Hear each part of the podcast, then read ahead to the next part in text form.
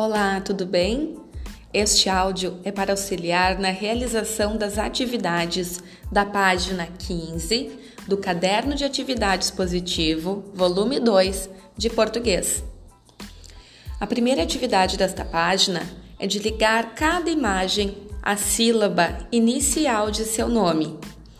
Cachorro, gato, sapo, joaninha e borboleta.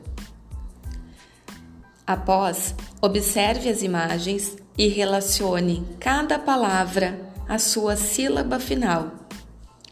Tucano, onça, capivara e urubu. E no fim, que animal aparece na foto? Pinte as sílabas que formam o nome dele. É o tatu. E depois, registre o nome dele. Bom trabalho!